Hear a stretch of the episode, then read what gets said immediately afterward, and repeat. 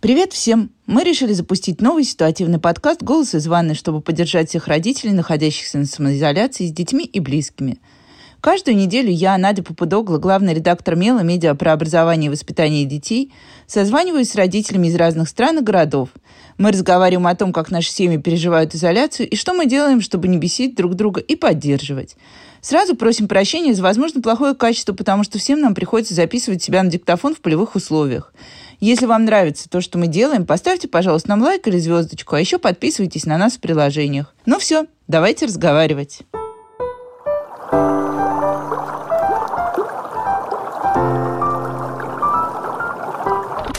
Мам, я в туалет хочу.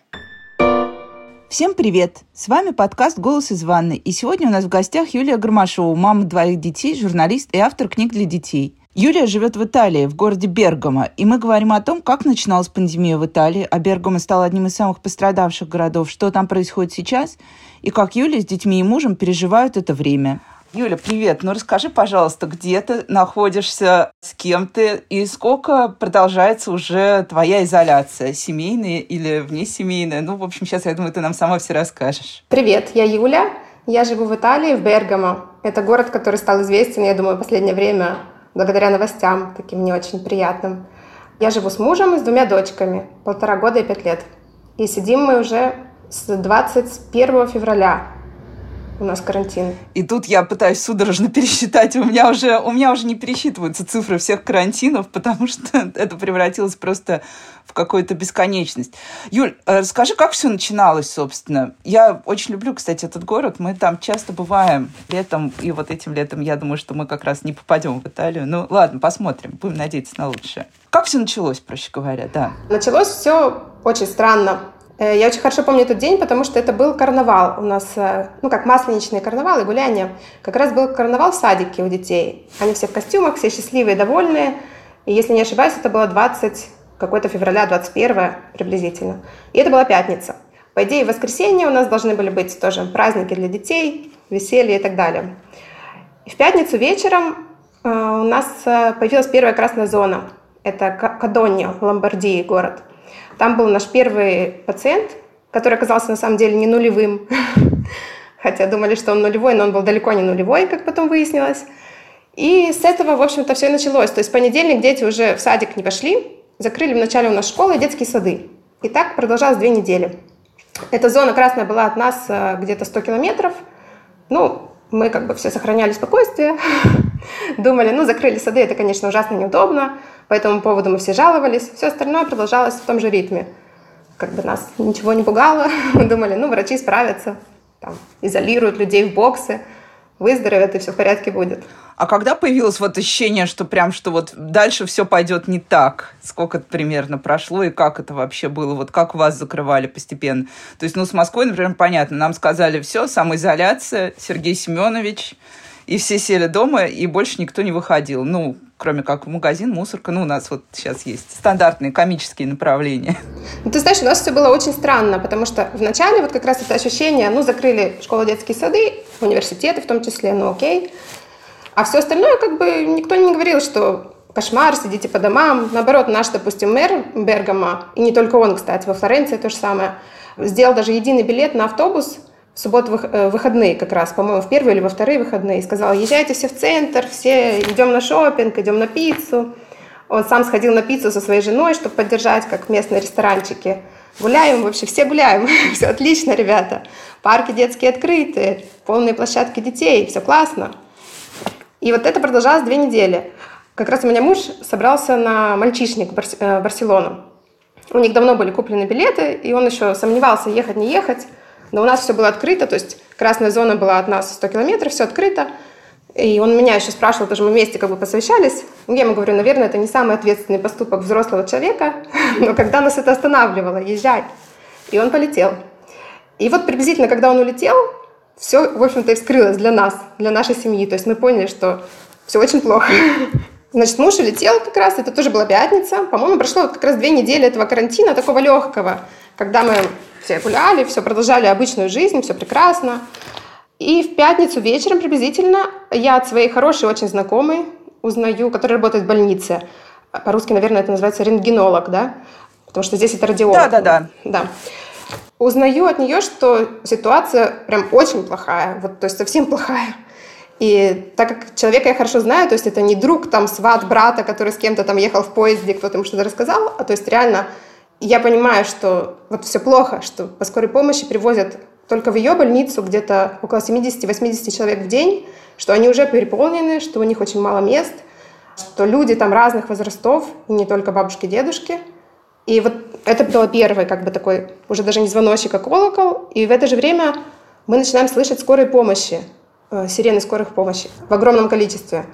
И вот муж улетел, я ночью не могу заснуть, слышу эти сирены, понимаю, что все как бы не совсем хорошо. И в эти же выходные как раз э, закрывает Ломбардию. То есть как раз когда муж улетел. По-моему, в субботу он в Барселоне с друзьями, которые там тоже все у него там итальянцы, кто-то там из Англии, кто-то еще откуда-то. И приходит новость о том, что Ломбардию закрывают. Муж в ужасе рвет на голове волосы, говорит, какой я идиот, зачем я полетел. Покупает срочно билеты, как-то думает, ладно, закрыли Ломбардию, берет срочно билеты Ryanair в Турин, чтобы как-то вернуться. Но на самом деле он вернулся без проблем, потому что, зная наше правительство, у нас все там объявляют красную зону, потом какое-то время еще есть. В общем, было пара дней еще на то, чтобы все это, всем вернуться куда кому надо. И потом уже действительно был локдаун, самый настоящий, когда уже все закрыли. Ну, то есть все, запретили магазины тоже. Ну вот как сейчас живет Москва, да, у нас работают аптеки, у нас работают супермаркеты, работают те магазины, которые сделали систему окна, например. Ну вот я тут, э, у меня недавно ребенок сломал бадминтонную ракетку, я поехала в магазин Декатлон, где есть система окна, ты по WhatsApp пишешь, что тебе нужно, приезжаешь, просовываешь руку с кредитной карты, тебе просовывают то, что ты хотел, и ты уезжаешь. Вот, все остальное действительно закрыто, то есть, ну, объективно нет вот как тут много ходят шуток, что все москвички мечтают постричься. Наверное, правда, мечтаем. Я уже просто начала собирать волосы в хвост, при том, что у меня всю жизнь была очень короткая стрижка, и я не привыкла, что тут что-то вот есть, и все время пытаюсь как-то это навести порядок. То есть все закрыли, да? Закрыли все, да. Остались аптеки, вот как ты говоришь, магазины. Ну, и это продолжалось, э, получается, два месяца практически. Вот 4 мая нас выпустили из дома. И подкрывалось очень много. Я не буду тебе говорить по числам, потому что у меня все это в голове уже перепуталось. Ну да, естественно. Но вот на данный момент у нас открыты уже, по-моему, с 18 мая у нас открылись уже рестораны. Не все, к сожалению, потому что кто-то не смог открыться, и требования к ним выдвигают тоже довольно жесткие и по расстоянию между людьми, и по дезинфекции всего. А вот а рестораны, как вообще вот э, про итальянцев в России ходило очень много. Вот я читала даже свой Facebook, когда все это начиналось, и когда все видели статистику Италии. И тут же, ну, как обычно, мы же все знаем прекрасно, кто виноват и что делать. А, и очень много писали. Но это все потому, что, ну, итальянцы, если они не выйдут на свой апероль, если они не поцелуют 15 там родственников по дороге на работу, если они не выпьют кофе в трех э, местах тоже по дороге куда-то еще и не обнимутся, вот они, собственно, сами и виноваты. Сейчас как-то все прям строго, да, и за этим следят действительно? Ну, допустим, вчера мы ходили в парк. Парки у нас открыли тоже, по-моему, 4 мая. С детьми мы со старшей решили, я ее переобщаю к спорту, потому что она у меня такая очень энергичная дама. Если она не выплескивает энергию, то всем будет очень плохо. Мы взяли с ней коврик, пошли в парк, в воскресенье, много людей. Только мы расстелили коврик, причем мы не собирались пикник устраивать. Я хотела ее заставить пресс качать. К нам подошел тут же мужчина, который, я так понимаю, что он волонтер, сказал, соберите, пожалуйста, ваш коврик, потому что нельзя. Я ему говорю, что мы не устраиваем пикник, мы для спорта. Но он говорит, вы же понимаете, если вы сейчас расстелите свой коврик, то тут будет сейчас огромный пикник. Ну все, мы собрали. Ну, было видно, что ему это как бы очень неудобно. Но самое смешное, знаешь, в чем? Что он был в маске. Но при этом вот эта вот привычка итальянцев к общению, она неискоренима. Он наклонился к моему младшему ребенку, который полтора года, к дочке, которая без маски, сказал, ох ты, какая хорошенькая. То есть он нарушил все это дистанцирование, несмотря на то, что он был в маске. Ну, как бы, да, свою работу выполнил, но, тем не менее, культурные коды, они такие. Да, это то, за что я на самом деле очень люблю Италию. Когда мой сын был маленький, мы как раз ездили исключительно в Италию отдыхать, потому что когда ты куда-то приходишь, а у меня еще в этот момент мой сын, он был супер беленький, но при этом с такими же черными глазами, как у меня. И он всем очень нравился. И вот ты приходишь куда-то, у меня был любимый бармен в одном месте, который просто говорил, ой, какой красивый мальчик, отдай его мне, я буду с ним играть в мячик. И я дальше могла сидеть, он играл в мячик. Вот э, это, конечно, поразительно, как э, в Италии все-таки совсем иначе относятся к детям. Не вот это, так, ты что тут сидишь, э, встал, пошел направо-налево. Юль, а как все остальное детское? Школы, сады открылись? Вот, например, у нас сейчас было огромное, я знаю, что ты как раз хотела об этом рассказать, у нас тут был огромный хайп на новостях про вакцинацию, ну, на самом деле, хайп был в основном из-за того, что все криво пишут новости. Не все, не все, некоторые. А некоторые криво читают, потому что, по большому счету, детскую вакцинацию не останавливали. Короче, про вакцинацию и про то, как вообще дети-то эти два месяца, что вы делали? Прям вот сидели, не выходили, и как там, никто с ума не сошел? Я немножко сошла с ума, я не скрываю этого уже. Говорю всем открыто. Мы не выходили. Наша семья не выходила. То есть у нас папа ходил, ездил за продуктами раз в две недели – даже раз в три недели мы научились. Мы сидели дома. Были люди, которые выходили. Я не буду сейчас никакие оценки их поведению как бы выставлять. Это дело каждого, да. Ну вот наше решение было не выходить. По закону нельзя было. А какая-нибудь дистанционная школа была? Вот что-то. У нас вот была дистанционная школа все это время. Ну, там худо-бедно, у всех по-разному, но вот мой ребенок прозанимался. И до сих пор, вот сейчас, пока мы тут разговариваем, он сидит внизу, у него идут уроки. Как классно. Э, нет, у нас католический сад, были видео раз в неделю от воспитателей, там с какой-то песенкой, ля-ля-ля. Ну, как ты понимаешь, это погода не делает. Ну, а дети спрашивали вообще, что происходит? Ну, понятно, что младшая вряд ли спрашивала. Ей главное, что мама рядом и папа рядом, и все остальное замечательно. А старшая что-то Старшая, она, конечно, была очень расстроена. Мы говорили, но я старалась ее как бы не пугать особо. Эм, мне тут понравилось, одно было у нас видео, которое объясняло коронавирус для детей с самого начала, что там основной смысл был, что помогайте ученым бороться с вирусом, мойте руки, не тащите их в рот. Вот. Это как бы твоя зона ответственности, пожалуйста, соблюдай. В остальном мы ей сказали, все в порядке, ну, как бы ничего опасного нет, просто надо быть внимательными и так далее. И честно сидели дома. Единственное, что мы изолировали своего дедушку. Это мой свекр, которому 77 лет, у него проблемы со здоровьем. И как бы было понятно, что если с ним такое случится, то там, скорее всего, без вариантов. До этого вы жили вместе, да, с ним? Или изолировали, в смысле, что вы... Э, нет, мы живем... Мы живем, у нас многоквартирный дом, он живет на пятом этаже, мы на втором. Но до этого мы каждый день виделись, мы вместе обедали, он с внучками встречался. Но мы еще до карантина его изолировали, потому что у нас, в принципе, домашняя привычка, как только кто-то из детей заболевал, то мы дедушку тут же изолировали. И, возможно, это нам помогло, потому что кто знает, чем они там были больны до этого. Потому что, допустим, у нас в садике у одногруппника дочери, их вся семья сделала себе тесты вот эти на наличие антител, которые берут э, забор крови. И антитела оказались у маленьких. То есть вот у одногруппника дочери и у его сестры маленькой, которая ходила в ясли, а у родителей нет. То есть они переболели. Почему не, родители не заразились, я не знаю, как это все. Насколько можно доверять этим тестам, я тоже не могу тебе сказать. Но то, что вот вариант, что, скорее всего, они переболели, малыши. Да, с тестами забавная ситуация, потому что действительно пишут очень много разборов про качество тестов. Ну, я единственная в семье была уверена, что я уже переболела, ну, потому что я вообще болею всеми легочными обычно заболеваниями, хватаю пневмонии, попадаю в больницу. В общем, у меня есть такой парадный выход всегда пневмонийный. И тут я тоже в марте болела, я была уверена, что я как бы все. Я поехала, у нас э, ближайшая к нам клиника, вот к моей даче, берет кровь так, ты подъезжаешь в машине, к тебе выходит человек в защитном костюме, врач, э, ты высовываешь руку из машины, тебя берут кровь с пальца, ты уезжаешь, и через час ты получаешь результат. Но у меня не оказалось антител, поэтому меня заперли дальше дома и сказали, чтобы я больше не устраивал никаких выездов, и что дальше... Но я сказала, что я сделаю следующий тест, который, как говорят, более точный, когда берут кровь из вены. Ну, окей, ладно, это все такая ерунда. Ну, а как дедушку? Вы ему помогали в итоге продукты, все, ну, потому что такой возраст уже очень почтенный, тем более... Да, конечно. Он сидел дома, мы его попросили не выходить. Но он как бы сам понял, потому что у нас, именно вот в Бергамо, его поколение — это как раз те, кто их просто вымело. То есть основные жертвы это от 70 до 80. Это как раз его друзья, все его, его поколение. Поэтому он сидел дома. Продукты мы ему приносили, оставляли под дверью, просили там протирать спиртом упаковки. Ну, это тоже я понимаю, что это как бы... Даже вот недавно вышло исследование в Испании, они специально провели тесты упаковок, и, насколько я понимаю, что не обнаружили там никакого коронавируса, но для собственного успокоения мы это делали.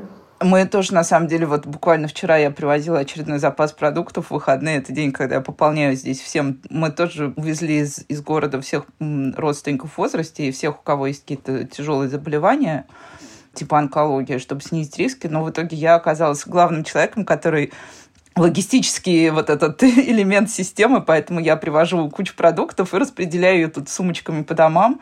А дальше начинается процесс перемывания. Я тоже вот, я не очень уверена, что нужно прям это делать, но я все как бы я брала интервью у химика одного, посоветовали вот этот вот мыльный раствор и все остальное, то, что нельзя мыть, протираем спиртом. И вот у меня тут был помоечный цех, когда кругом вода. Ты не очень понимаешь, зачем ты это делаешь, но все равно продолжаешь делать. А дедушка, он не переживал, вот, ну, просто я знаю, что очень многие люди в возрасте в Москве как-то была часть тех, кто скептически отнесся, ну, типа, вы все придумали, я все равно пойду.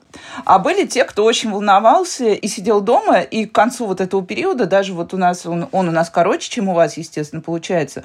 Но прям вот э, пожилые люди стали очень сильно хандрить, или дедушка так продержался прям бодро, несмотря на то, что он понимал, что все идет не очень хорошо? Ну, он, он не выходил, его поддерживал Facebook. Он у нас фейсбучный дедушка. Он ушел с головой свой Facebook. Я думаю, даже был доволен, что никто его не дергает. И сидел там, общался. У него друзей больше, чем у нас с мужем вместе взятых. Он там общается, у него все классно. Поэтому все хорошо. Слушай, какой молодец. А дочка старшая не скучала по друзьям? Вот у меня очень скучает. Очень скучала.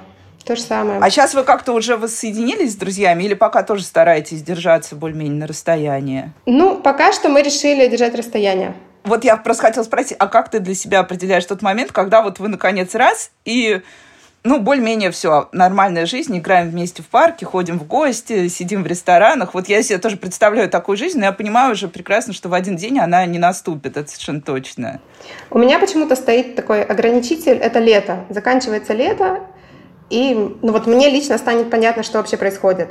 Потому что из-за довольно противоречивой информации, я думаю, что у вас тоже, то есть есть кто вообще в это не верит, тебе говорят одно, потом другое. То есть я посмотрю, что будет летом, посмотрю на цифры, и потом для себя, наверное, пойму, возвращаемся мы обратно к нормальной жизни или мы покупаем какой-то огородик и там садимся. То есть у вас, по сути, сейчас пока нет никаких планов. Просто вот так вот продержаться лето до конца, да, и посмотреть, как все будет развиваться. Ну, у нас просто совпадает очень с личными нашими ритмами семейными. Мы обычно на лето уезжаем в Абруццо. Это в середине Италии, на море.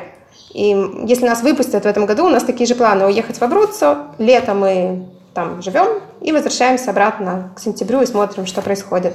Поэтому вот такие у нас сроки. То есть мы там все равно обычно одни, поэтому для нас ничего не... А, то есть там нет вот этого пляжа, где много-много людей, как э, бывает иногда? Ну, слушай, там пляжи, на самом деле, огромные песчаные пляжи. Но люди умудряются все равно ложиться прям вот к тебе на полотенце. Это такой итальянский Вот я привычка. об этом и говорю, да, что ты ставишь свой стульчик, и рядом сразу возникают три стульчика, а потом вы все играете в карты, вот и это все очень, конечно, интересно, да, посмотрим. Просто я поняла, что у меня еще есть, знаешь, внутренняя сложность, а, когда кто-то нарушает это самое социальное дистанцирование, например, в магазине. Вот ты встаешь в очередь, у нас все размечено, вот эти полтора метра, ты встаешь в очередь с тележкой, и вдруг сзади у тебя такое посапывание, ты оборачиваешься, и прям вот над тобой висит человек, сопит его эта маска с клапаном, и ты думаешь, вот надо сказать, что отойдите, пожалуйста, на полтора метра. И как ты чувствуешь при этом неловкость? Ну, человек вроде бы в маске, ну вот.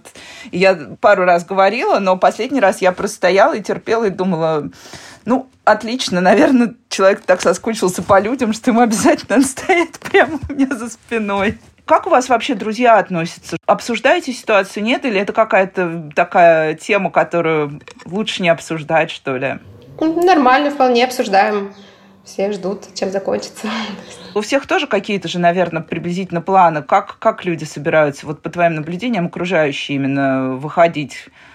И, собственно, все ли уже вернулись на работу вот э, из э, тех, с кем вы дружите, и вы сами, вы вернулись уже на работу? Потому что я смотрю, у тебя там прям офисное пространство за спиной такое. Ну, мы всегда работали из дома, поэтому для нас особо ничего не поменялось, как муж как бы работал из дома. Единственное, что он два месяца он практически сидел без заказов. Он программист, и сотрудничает с агентствами миланскими. У них в основном там рекламные кампании, они занимаются выставки и так далее. На два месяца все было на паузе, то есть он вообще не зарабатывал, не работал, занимал, ну, занимался своими проектами, как бы всегда есть чем заняться. А сейчас постепенно все возвращается обратно. И его партнеры оптимисты, они считают, что наоборот еще больше будет работы, чем обычно. Ну, посмотрим.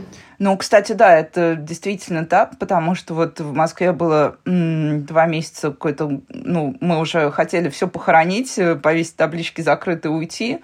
А вот последние две недели, ну, когда стало понятно, что более-менее все налаживается, все взбодрились, и как раз вот у меня подруга заведует достаточно большим видеопродакшеном, она говорит, О, к нам столько людей пришло, ты не представляешь, теперь мы надорвемся, мы будем все лето работать. Я говорю, ну мы же хотели выйти, вот мы выходим ну, тоже в России очень много говорят, что главный удар, естественно, это малый бизнес. И я знаю действительно очень много людей, которые закрыли и свои кофейни, и свои рестораны, и свои там салоны красоты. Вот те, которые на 2-3 кресла, не какие-то там грандиозные, непонятные, отмывочные, а те, кто действительно там просто в каких-то жилых районах держал небольшую парикмахерскую. Италия же вся это прям вот маленький бизнес, как вот сейчас есть ощущение, что что-то не, не, не вернется уже никогда? Так я бы не видела, не видела пока что, чтобы закрылось что-то из того, куда мы ходим. Пока что все, слава богу, работает. Но вот, допустим, от знакомых знаю, хозяйка, у нее частные ясли у моей подруги. И, возможно, если их не поддержит государство, вполне возможно, они закроются. Все это время государственным, естественно, все оплачивало, детским садам государство и так далее. А вот частные детские сады у них большие проблемы, например. Некоторые, я знаю, даже писали родителям письма, что помогите кто чем может, оплачивайте как можете, сколько дадите, столько давайте в месяц. Но мы вот за свой детский сад, он у нас тоже, в общем-то, частный, он католический. Мы за него платили всю сумму, кроме обедов. Нам вычли обеды, все остальное мы платили. И вот по июнь включительно мы оплатили. Я, честно говоря, не знаю, как в сентябре. Если они не откроются, то платить за несуществующий детский сад, это как-то тоже не очень весело. Даже в качестве поддержки малого бизнеса. Ну да. Да, это был огромный спор московских родителей, потому что, с одной стороны, мы все понимали, что как бы если ты не заплатишь своей частной школе и частному саду, они, скорее всего, могут и не вернуться к тебе. А с другой стороны, поскольку очень многих сократились доходы, люди прям вот, ну, я знаю очень многих, кто был вынужден отказаться именно от частных учебных заведений, потому что стало просто непосильно. Ну, тем более, если твой ребенок туда не ходит, платить, я не знаю, там 70 тысяч рублей за три зума в неделю, это стало такой какой-то бессмысленной тратой. Юль, а что-то такое нашлось новое на карантине? Вот э, тут у нас, например, была Татьяна Лазарева, которая рассказывала, как ей вообще все нравится и как она обретает себя на карантине. Дина Корзан рассказывала, что это момент, когда у нее открылись глаза вот на всю семью, она там научила девочек своих куче всего что-то блинчики готовить, еще, еще что-то. У вас что-то такое случилось? У меня не случилось ничего, за исключением того, что я научилась топить печь. Это, ну, ценный навык в загородном доме. Ты знаешь, я поняла еще раз, что у меня была прекрасная жизнь до, меня все в ней устраивало, у меня была очень хорошо налаженная рутина, и все было прекрасно. И я хочу, ну, если не все обратно, то хотя бы часть. Никаких э, великих открытий за время карантина у меня не произошло. Кроме того, что я поняла, что вся моя жизнь, она была выстроена на таких столпах, ну даже не столпах, наверное, а подпорках, знаешь. Все держалось на подпорках, которые были, для меня это был, допустим, бег, я бегала пару раз в неделю, ходила в бассейн, ездила к друзьям, потому что у меня большинство подруг, они не здесь, они ну, как бы где-то в Европе живут, большая часть. И благодаря Райнеру, который очень дешевый, мы очень часто виделись. То есть раз в месяц мы где-то пересекались, и это такое было, ох, отдохнуть от детей. Я, конечно, никогда не думала, что я окажусь закрытая дома с детьми, без детского сада. Я себе этого представить не могла. Ну и для меня это было очень сложно. То есть, скажем так, я с этим смирилась, научилась с этим жить, но я не могу сказать, что это прям вау, классно. Я считаю, что это ненормальная вообще ситуация, что дети для них намного лучше общаться с детьми, а не сидеть дома запертыми с родителями, которые еще и работают при этом.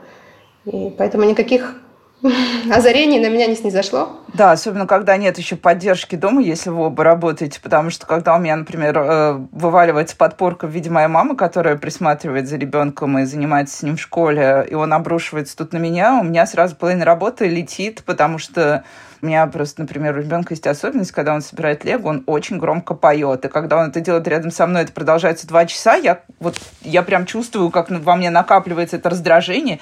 И сначала ты говоришь, дорогой, давай ты будешь петь потише.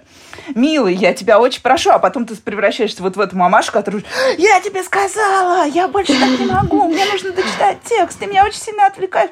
И ребенок стоит и говорит, как ты меня за этот карантин достал, и уходит, он прям выпрямляет спину, у него есть такая коронная поза вот этого обиженного карантинщика, мы ее называем, уходит и поет уже дальше на первом этаже, но тут мне меньше слышно, и я как-то смирилась.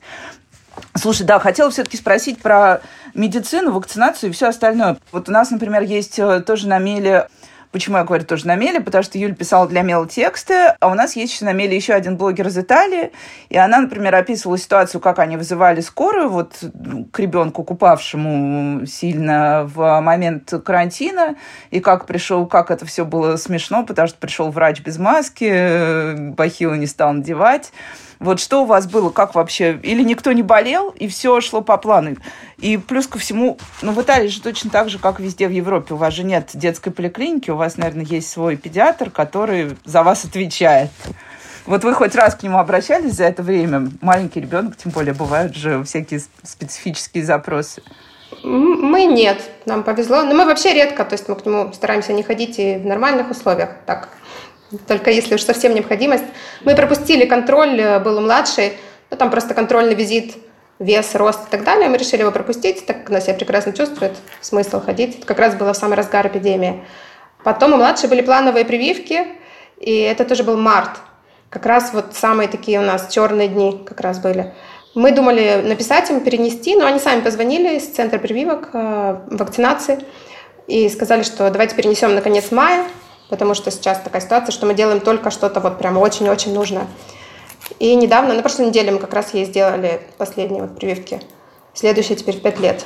Сейчас уже получается, что кабинеты врачебные все тоже заработали, да, в обычном режиме? Они, насколько я знаю, педиатр наш так и принимал.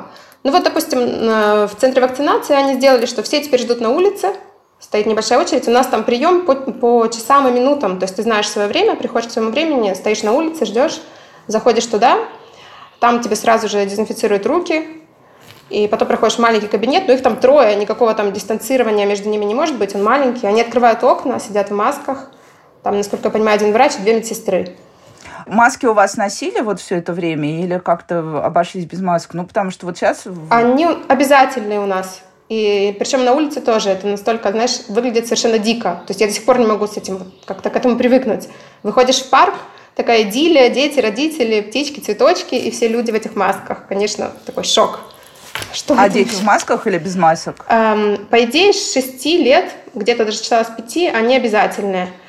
Но тут родители как бы сами решают. До двух лет э, не надо вообще. Дальше ты решаешь сам. Моя ходит, старшая ходит в маске. Не в хирургической, а в такой, которая многоразовая. Ага, в тканевой просто. Тут тоже было очень непонятно, выпустили этот приказ носить маски, и было непонятно детям с какого возраста, потому что ни одна инстанция это не уточнила первично, но плюс ко всему у нас ввели обязательными перчатки, и тут же встал вопрос, ну, потому что э, одноразовые перчатки сейчас вообще не купить, э, ну, вернее, как, можно купить в интернет-магазинах, но они стоят очень дорого. Прям это какие-то сумасшедшие цены. Я все жалею, что у меня нет завода по производству перчаток, чтобы я могла их бесплатно кому-то раздавать. Потому что люди реально не могут многие себе этого позволить. И я вчера в супермаркете, у меня прям передо мной выкатили тележку, набитую коробками с этими перчатками, и цена была ниже э, того, что в интернете.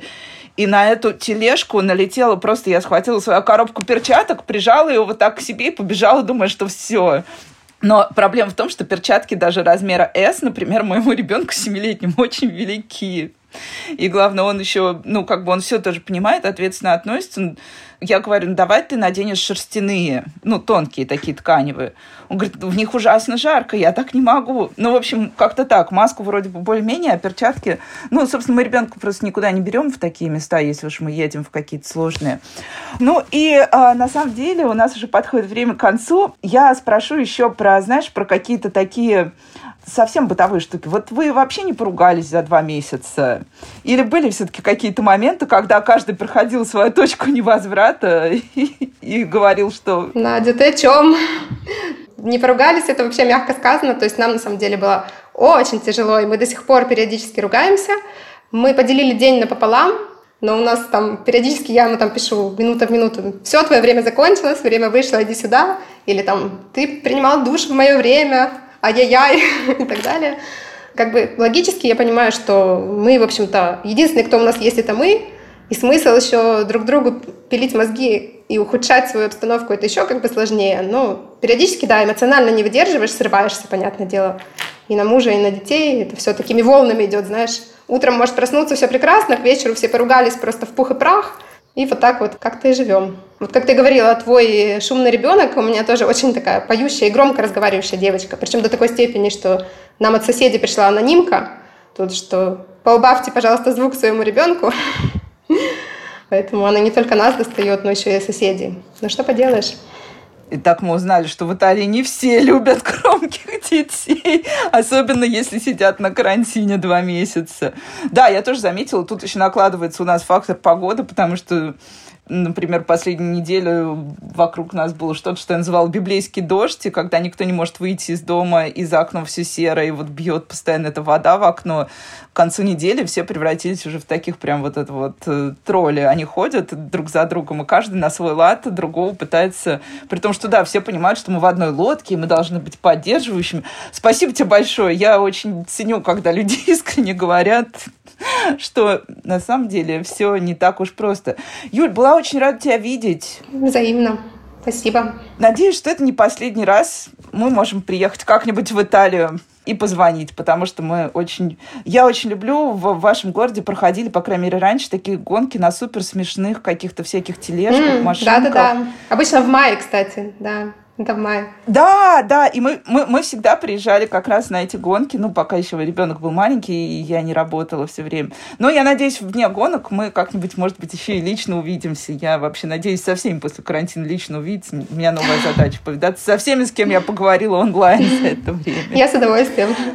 Спасибо. И спасибо за рассказ большущее. Спасибо. Пока. Счастливо. Вы слушали подкаст «Голос из ванной». Ставьте нам оценки.